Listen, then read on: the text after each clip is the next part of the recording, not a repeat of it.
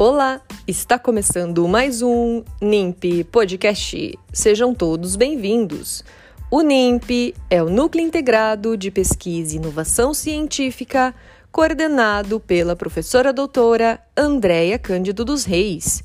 Eu sou Simone Creve, pós-graduanda do Programa de Reabilitação Oral da Faculdade de Odontologia de Ribeirão Preto, FORP USP. O convidado para o podcast de hoje é o professor André Luiz Botelho, que falará um pouco sobre sinais e sintomas da disfunção temporomandibular.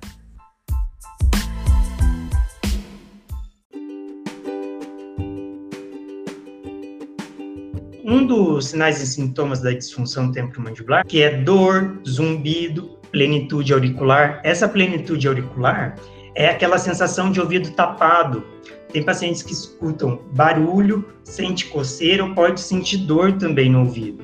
Por que, que isso acontece? Porque a articulação está muito próximo do ouvido. Então, quando existe uma sobrecarga da articulação e essa articulação inflama, aquele fluido inflamatório pode ir para o ouvido, dando essa sintomatologia, como dor, zumbido ou a sensação de ouvido tapado, que é aquela sensação quando a gente vai para a praia, desce a serra, sente o ouvido tapar, é essa sensação além dos ruídos articulares, que é o estalo e a crepitação, que está envolvido com o deslocamento de disco. Outro sinal e sintoma é essa sensibilidade não só nos músculos da mastigação, mas em toda a musculatura do sistema estomatognático. E aí tem aquela dor, eu pergunto para o paciente, você não sente dor aqui no pescoço, tipo torcicolo, ou aquela dor aqui nas costas? Ele fala, nossa, doutor, eu sinto, é tudo isso é por causa da boca? Sim, é por causa da boca. Eu falo para eles, Sempre que você aperta os dentes, aperta os dentes para você perceber. Você sente essa musculatura trabalhando, né? Os músculos temporal, masseter, esternocleidomastóide e o trapézio. Estão todos ligados na boca. Sempre que a gente aperta os dentes, esses músculos trabalham. E se você trabalhar demais com eles, você vai ter dor. Como eu já falei, da retração gengival e uma oclusão desarmônica devido a esse desgaste excessivo é outro sinal e sintoma que a gente pode encontrar nesse paciente com disfunção temporomandibular.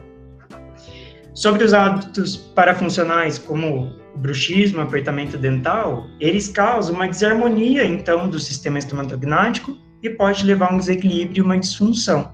Está muito frequentemente associado aos pacientes com disfunção, são prejudiciais por, porque fazem com que o músculo trabalhe demais e, e eles podem entrar em fadiga, altera a função causa hiperatividade e isso pode causar dor e desconforto no nosso paciente. Qual é o tratamento odontológico mais utilizado nesse tratamento dos pacientes com disfunção temporomandibular? É a placa oclusal. Por que, que ela é mais utilizada?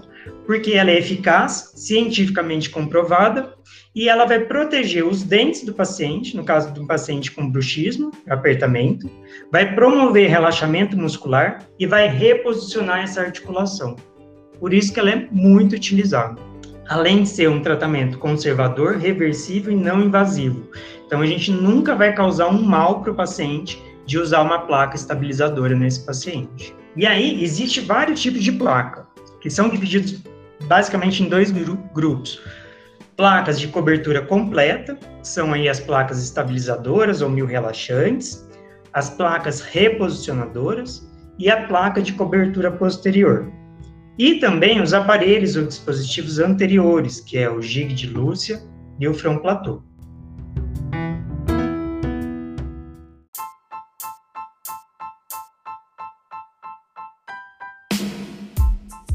Agradecemos ao professor André Luiz Botelho, que explicou como as placas oclusais podem auxiliar no tratamento das disfunções temporomandibulares.